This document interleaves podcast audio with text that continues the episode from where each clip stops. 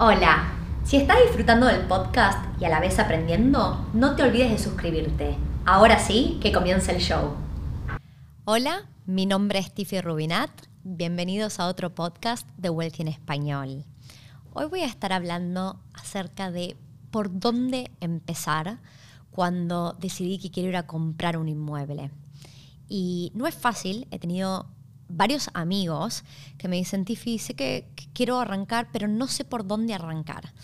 Así que en el episodio de hoy voy a dar los primeros cuatro pasos de lo que yo, Tiffy, creo son las claves para poder arrancar de la manera correcta este proceso o camino de invertir en un inmueble. Y voy a empezar diciendo que es muy difícil empezar si no defino qué es lo que quiero. Y cuando hablo de, qué es lo que quiero, mi, primera pregunta, mi primera pregunta a cualquier persona es, ¿pero estás buscando un hogar o una inversión? Hay gente que está un poco perdida, hay gente que sabe que lo que quiere es tener su propio hogar, y eso está perfecto, y hay gente que dice, no, que estoy considerando una inversión. Ok, cuando yo pregunto qué es lo que quiero en la vida, en realidad la pregunta va un poquito más allá de si estoy pensando en un hogar o una, o una inversión, y lo que me gustaría que la gente piense es, ok, ¿qué, quiero en mi vida? ¿no? Entonces yo soy Tiffy. Tiffy parada en el 2021. Y hay cosas que en este momento son parte de mi vida, como mi trabajo o mis inmuebles, pero surgieron de yo pensar qué quería. Cada vez que me pregunto por qué quiero esto y por qué quiero esto y por qué, cuantos más porqués le agrego a esa pregunta, más puedo refinar qué es lo que estoy queriendo en, mi vida en, un nivel mucho más profundo que simplemente el quiero tener plata. ¿Está bien? Entonces, por ejemplo, opciones de qué es lo que quiero tener en la vida. Por ahí hay gente que me dice, mira, yo ya tuve hijos y lo que yo quiero en este momento en mi vida es pasar más tiempo en familia. ¿Ok? Eso es algo bastante fuerte. O, nada, tengo 35 años y me gustaría pensar que me encanta trabajar, pero tener la posibilidad de retirarme en 10 años, ¿no? A los 45 años. O hay gente que me dice, y la verdad es que sé que yo ahora no puedo comprar ningún inmueble que sea mi propio hogar y sea el hogar de mis sueños, porque no tengo la plata para comprar hoy mi casa de los sueños. Pero me gustaría en cinco años poder lograr eso. Entonces tengo un, un tiempo definido hacia lo que estoy trabajando para querer lograr. Mi ejemplo es, yo hace dos o tres años definí que quiero ir por la independencia financiera. ¿Qué significa eso? Significa que mis ingresos pasivos cubren mi costo de vida. No significa que yo voy a ser ni rica ni multimillonaria. De hecho, una de las em, acciones que tuve que tomar conscientemente para poder decir estoy yendo por la independencia financiera es mantener mi costo de vida relativamente bajo. Entonces no importa si mis ingresos siguen subiendo, ya sea por mi trabajo activo o por mis ingresos pasivos, estoy haciendo montones de sacrificios y, he cambiado mis hábitos para que mi consumo sea relativamente bajo. Entonces es mucho más fácil alcanzar el objetivo de independencia financiera si mantengo mi costo de vida relativamente bajo. Entonces, hay muchos más por qué yo me planteé de por qué quiero ir por la independencia financiera. No sé si lo he mencionado, creo que lo he mencionado en un, par de ocasiones en el podcast, pero hace muchos años que yo le vengo diciendo a mis amigos, voy a construir una mini ciudad donde nos podemos retirar y ser felices. Y, pasarlo en, como con amigos. Cada uno tiene su casa, viste, un poco de espacio, pero después tenemos amenities y, y actividades para hacer. Y lo empecé a considerar como el Disney World de el entretenimiento saludable o deportivo, ¿no? Con montones de actividades y deportes afuera. Lo estoy llamando en este momento un Tiffyland y para yo poder ir y construir este Tiffyland, primero que tiene que ser algo que realmente me apasione porque probablemente me va a llevar 20 años llegar a eso, pero cuanto más sé el por qué lo quiero y más estoy convencida de eso, más voy a seguir empujando. Ahora, para yo poder ir a desarrollar una mini ciudad, necesito tener eh, un ingreso eh, bastante alto por mi cuenta y eh, no depender de un trabajo activo. Entonces, hoy en día trabajo en Wellstreet, me encanta lo que hago. Realmente no sé si voy a estar acá haciendo lo mismo en 10 años. ¿ok? Y, soy honesta, hasta con mis jefes lo saben, ¿no? Todos tenemos nuestros propios proyectos pasión y, por ahora disfruto muchísimo el, trabajo que hago, estoy viendo los frutos de mis inversiones, creo en lo que hago y sé que puedo ayudar a otras personas, pero en un futuro me gustaría cumplir otros de mis sueños. Entonces, ese es el motivo fundamental por el cual yo estoy yendo por una independencia financiera. Entonces, ya definí qué quiero en la vida. No es simplemente si quiero invertir en una propiedad o comprar mi propio hogar. Ahora, acabo de hablar de que cubrir el costo de vida es muy importante para mí, con lo cual, cuando yo sé lo que quiero, puedo definir una estrategia de inversión. Entonces, en propiedades tenemos, hay gente que va por lo que se llama capital growth, que es la apreciación de un bien, y hay gente que va por cash flow, que es cuanta más rentabilidad mensual me da, esa, esa renta cubre mi costo de vida. Entonces, cash flow sin capital growth no es una opción para mí, porque yo sé que la plata que yo hago, si me ingresan de una propiedad, invento, voy a dar un ejemplo, puede que yo haga limpios 3.000, 5.000 dólares al año por los ingresos de una propiedad. Esos 5.000 dólares al año no mueven tanto mi aguja como que esa propiedad doble en valor en dos o cinco años. Eso me va a dar mucho más dinero. Pero sí tengo que manejar porque hay propiedades que pueden tener un potencial de apreciación gigante, pero me pueden dar un cash flow negativo y eso a mí no me interesa. Entonces, el paso uno para entender por dónde arrancar es definir qué quiero en la vida lleva muchísimo tiempo y esfuerzo. Definirlo no sucede de un día para otro. A mí uno de los libros que más me ayudó a definir mi propósito en la vida y pensar en qué quiero en la vida y, hacer montones de trabajo personal de crecimiento fue un, libro que se llama eh, Piense y hágase rico. Lo escribió Napoleon Hill. En inglés se llama Think and Grow Rich. Y habla de riquezas en general, no habla necesariamente de plata. Entonces, para aquellos que no han definido qué quieren en la vida, les recomiendo ese libro. Ahora, sé lo que quiero. El paso número dos es definir una estrategia de inversión. Y una vez que tengo una estrategia, puedo ir a buscar las oportunidades que hay en el mercado inmobiliario que hacen sentido con esa estrategia, porque está lleno de buenas oportunidades, pero necesito que vayan con la estrategia que me va a lograr llegar a esa independencia financiera lo antes posible. ¿Por qué es tan importante saber lo que quiero? No solo para formar una estrategia y poder buscar oportunidades, sino también para poder seguir empujando cuando se complican un poco las cosas. Cada una de las inversiones que he hecho en el tiempo, había un plan, e hice mi, mi, propia búsqueda, entendía lo que estaba haciendo y siempre hubo un momento donde se puso difícil y hay que seguir empujando y empujando mientras que uno está viviendo esos momentos difíciles intentando buscarle la vuelta de tuerca. Eh, uno se plantea, ¿esto vale la pena? Y hay mucha gente que si no sabe en lo profundo de su corazón por qué está haciendo y si no tiene definido un porqué fuerte, básicamente la conclusión es, oh, esto es muy difícil, no vale la pena, a otra cosa.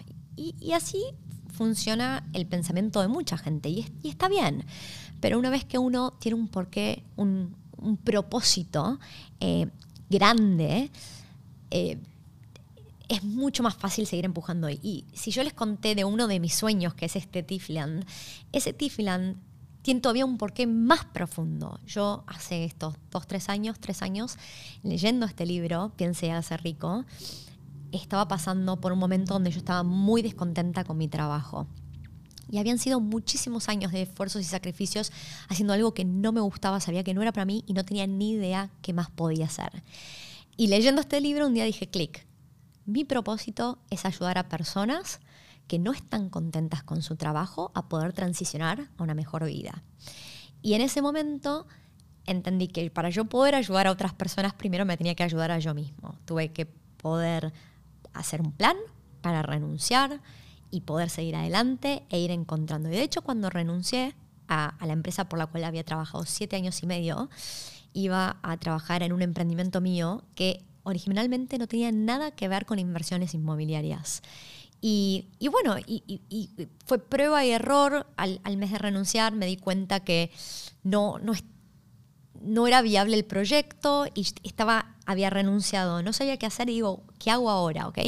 Y ahí fue cuando mi propósito Em, fue muy importante porque el proyecto anterior, que no tenía nada, con inversiones, nada que ver con inversiones inmobiliarias, sí estaba asociado a ayudar a las personas que no estaban contentas con su trabajo a transicionar a una nueva carrera. Y las inversiones inmobiliarias con los ingresos pasivos para mí son otra forma de ayudar a la gente. Y el Tifiland va a ayudar de otra manera. Entonces, uno puede encontrar muchísimas opciones de trabajos, de proyectos. Y para mí fue súper importante que siempre esté de alguna forma em, asociado con mi propósito, porque eso es lo que me llena a mí.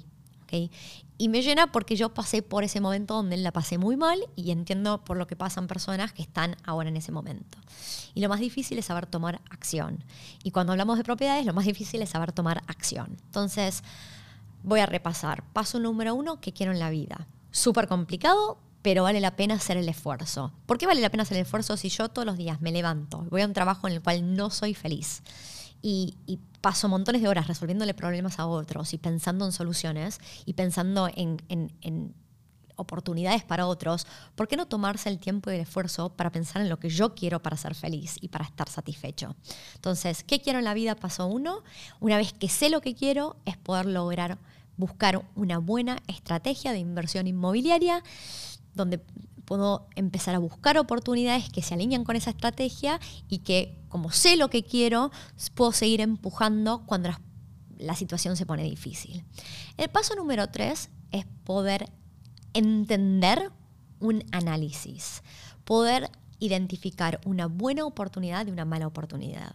Y a mí me llevó eh, correr muchísimos números y ver muchísimas oportunidades para poder empezar a distinguir buenas de malas oportunidades.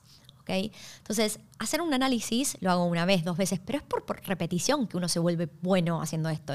Y yo pasé, yo seguía trabajando para en mi viejo trabajo, trabajaba en marketing, no hacía nada que ver con inversiones inmobiliarias, em, y, empecé a correr montones de números y me volví buena haciendo eso y me di cuenta que era una de mis pasiones y que me gustaba, y ahora lo hago todos los días. Entonces, obviamente, ahora estoy mucho más canchera para correr números y detectar eh, oportunidades. Y hasta ahora, cuando hablo con gente que obviamente yo, yo, sé lo que es estar recién empezando, porque no empecé hace tanto, empecé hace dos años y medio, pero al ver números todos los días, miro una oportunidad y en, bastante rápidamente puedo detectar si tiene potencial para que yo gaste los siguientes 15 minutos corriendo números. Entonces, la verdad es que cuando miro oportunidades, también tuve que saber empezar a identificar la oportunidad cuantitativa, donde yo puedo ver números y hacer un análisis concreto, versus la oportunidad calificativa. Entonces, hay intangibles que yo no puedo medir numéricamente, pero que, hacen a esa oportunidad. ¿okay? Entonces, voy a dar ejemplos. Cuando yo estoy haciendo el análisis de una propiedad, voy a analizar el potencial de crecimiento, voy a usar un cash flow análisis para entender ingresos y egresos y cuánta plata limpia me queda por mes. Y también voy a mirar otros números eh, en cuanto a cómo performa la área y beneficios numéricos, todo asociado con cosas, números concretos y reales que se convierten en hechos. Pero también a lo largo de mi experiencia invirtiendo en, propiedades, me di cuenta que hay em, una parte muy importante y tan importante como los números, es una parte calificativa que tiene que asociado, por ejemplo, la calidad del inquilino. Porque si la calidad del inquilino no es buena, mis inquilinos van a estar rotando todo el tiempo. Entonces puede que numéricamente no, tenga desocupada la propiedad mucho tiempo, pero sí yo haciendo mucho trabajo porque estoy teniendo que rotar mis inquilinos constantemente y resolver problemas constantemente y ponerle más mantenimiento, más seguido. Y eso es montón de tiempo. Y yo quiero que esto sea un ingreso pasivo y no activo. Entonces la calidad del inquilino es muy importante a el portafolio. Y también entender, por ejemplo, cosas que pueden ser calificativas, es las leyes que tiene un país o una ciudad, el tipo de economía, cómo los bancos te ayudan o te dejan de ayudar. Y hay, hay parte de eso que si yo entiendo si un gobierno tiene leyes que son más pro inquilino o más pro propietario, hacen a la inversión, ¿ok? Y no necesariamente las puedo eh, cuantificar, Entonces, poder entender y hacer un análisis, y muchas veces yo no estoy haciendo mis propios análisis porque trabajo con personas que hacen el análisis por mí, y así todo yo tengo que poder reconocer si el análisis está bien hecho o no. Entonces, el tercer punto es poder entender un análisis. Finalmente, llegamos a, ok, estuvimos haciendo la tarea, emocionalmente nos sentamos, corrimos números, estoy entendiendo cómo funciona este proceso. Y ahora tengo que traer un toque de realidad a dónde estoy parada. El punto cuatro es cuál es mi situación real. Porque mis ahorros van a tener mucho que ver con lo que tengo acceso y no tengo acceso.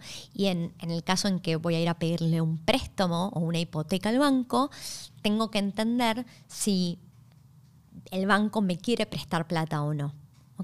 Entonces, mucha gente dice, ay, yo quiero comprar esto, pero ya sea por los ahorros para el depósito o porque tiene muchísimos ahorros, pero el banco ve un riesgo muy alto en mi perfil y no me quiere prestar mucha plata, entonces tengo que entender, ok, ahora realísticamente, ¿en qué monto debería estar yo buscando una propiedad?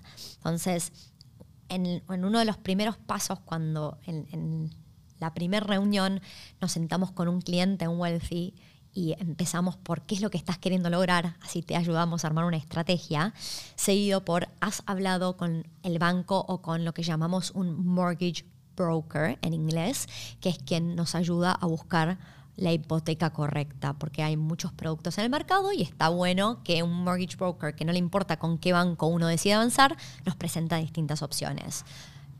Al mismo estilo que Unilever, el mortgage broker no le cobra un fee a su cliente, le da lo mismo con qué banco uno saca la hipoteca y el banco le paga un fee al mortgage broker. Nosotros trabajamos de una manera muy similar donde nosotros no le cobramos el fee al cliente y traemos oportunidades a la mesa y queremos que el cliente eh, poder macharlo con la oportunidad correcta y nosotros no le cobramos al cliente. Entonces, ¿dónde estoy parada? ¿Cuál es mi realidad en cuanto a ahorros para un depósito y si los bancos me pueden o no prestar plata para entender en qué monto estoy buscando yo un inmueble?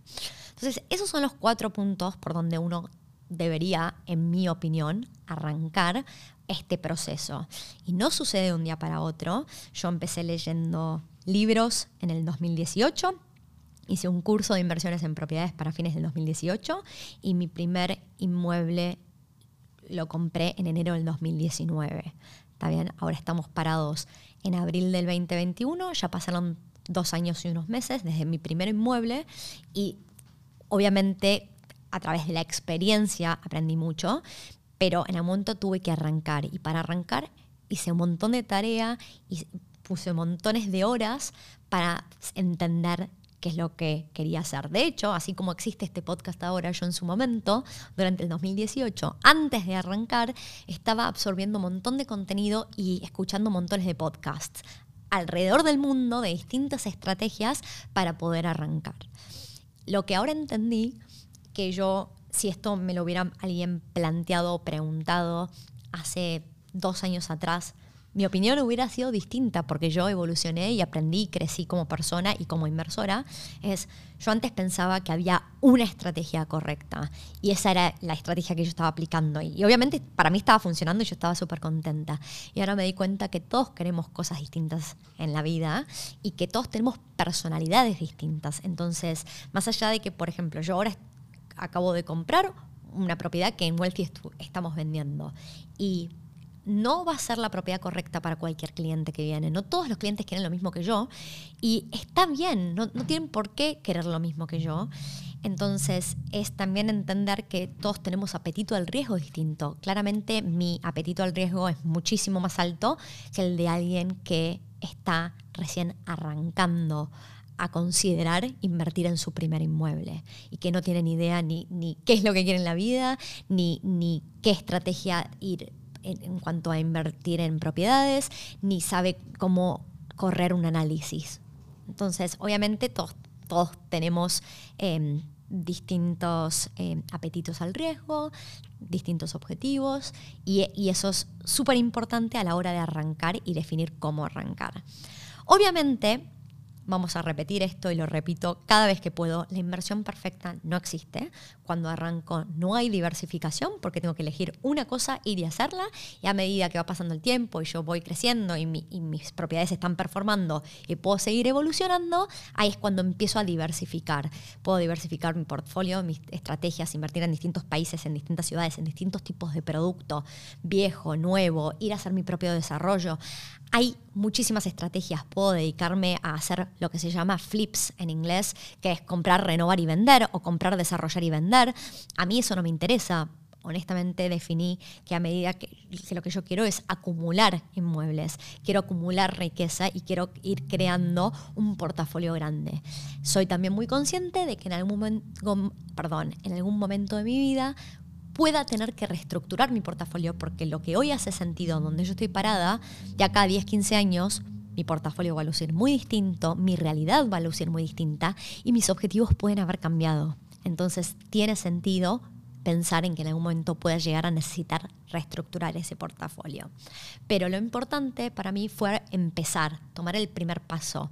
Una vez que adquirí conocimiento, y empecé a meterme en este mundo, en un momento dije, bueno, basta, Tiffy, no puedo estar haciendo análisis de por vida, tengo que ir, tomar acción, probarlo, aprender y seguir avanzando. Y una de las cosas que yo sí me doy cuenta que para mí sigue siendo muy importante dentro de esos objetivos que yo cuando me pregunto qué quiero lograr con, lograr con esta propiedad, yo sigo pensando que uno de mis objetivos es seguir aprendiendo, seguir aprendiendo distintas estrategias. Entonces, por ejemplo, ahora el, inmueble que acabo de comprar es un inmueble donde voy a salir a construir y yo hasta ahora no había salido a construir yo. Entonces, bueno, obviamente no, voy a ser yo física construyendo, pero, pero es un pedazo de tierra donde se le va a construir algo arriba. Entonces, esto es algo de lo cual yo sé que voy a aprender mucho en este proceso y puede que una vez que complete este proceso diga, buenísimo, aprendí, vale la pena, no vale la pena. No sé, voy a sacar mis distintas conclusiones, quiero volver a repetirlo. Y puede que haya una parte que quiera volver a repetir y haya otra parte que no quiera por X motivo.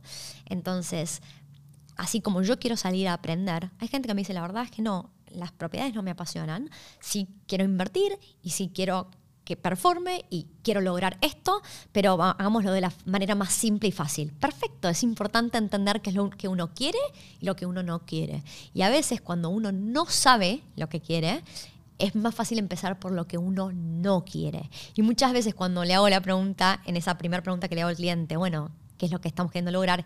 Y no tienen muy claro, intento ir por el contrario y entender qué es lo que no quieren. ¿okay? Así que espero que este eh, podcast les haya sido de valor. Sé que estamos parados a un nivel muy inicial donde no estoy necesariamente dando em, pasos concretos de A, B y C y esto es fácil y cada uno lo puede lograr. La verdad que estas son las mayores preguntas que uno puede tener en la vida y que no es fácil contestar, pero si uno no arranca a querer contestarlas, nunca las va a terminar contestando. Y una de las cosas que yo sí deseo a todo el mundo es que tenga las ganas y las energías de en algún momento frenar en vez de seguir con la inercia si yo no estoy feliz con mi vida, no estoy feliz con mi trabajo, no estoy feliz con mis amigos, con mi pareja, lo que sea, saber frenar y pensar, ok, si no estoy feliz, ¿por qué no estoy feliz? El problema lo tengo yo, no necesariamente las otras personas, y empezar a pensar en qué es lo que quiero. Así que muchas gracias por haber escuchado el episodio de hoy. Me encantaría que dejen en los comentarios, si están en YouTube, em, algún comentario de qué es lo que están queriendo lograr con sus propiedades. Me encantaría saber, porque uno pensaría que todos queremos lo mismo, pero todos queremos cosas distintas. Y me encanta escuchar qué es lo que está queriendo lograr las distintas, los distintos inversores y las distintas personas. En cualquiera de nuestras plataformas, si les gustó este episodio, no dejen de suscribirse y seguir el podcast de Wealthy en español. Hasta la próxima.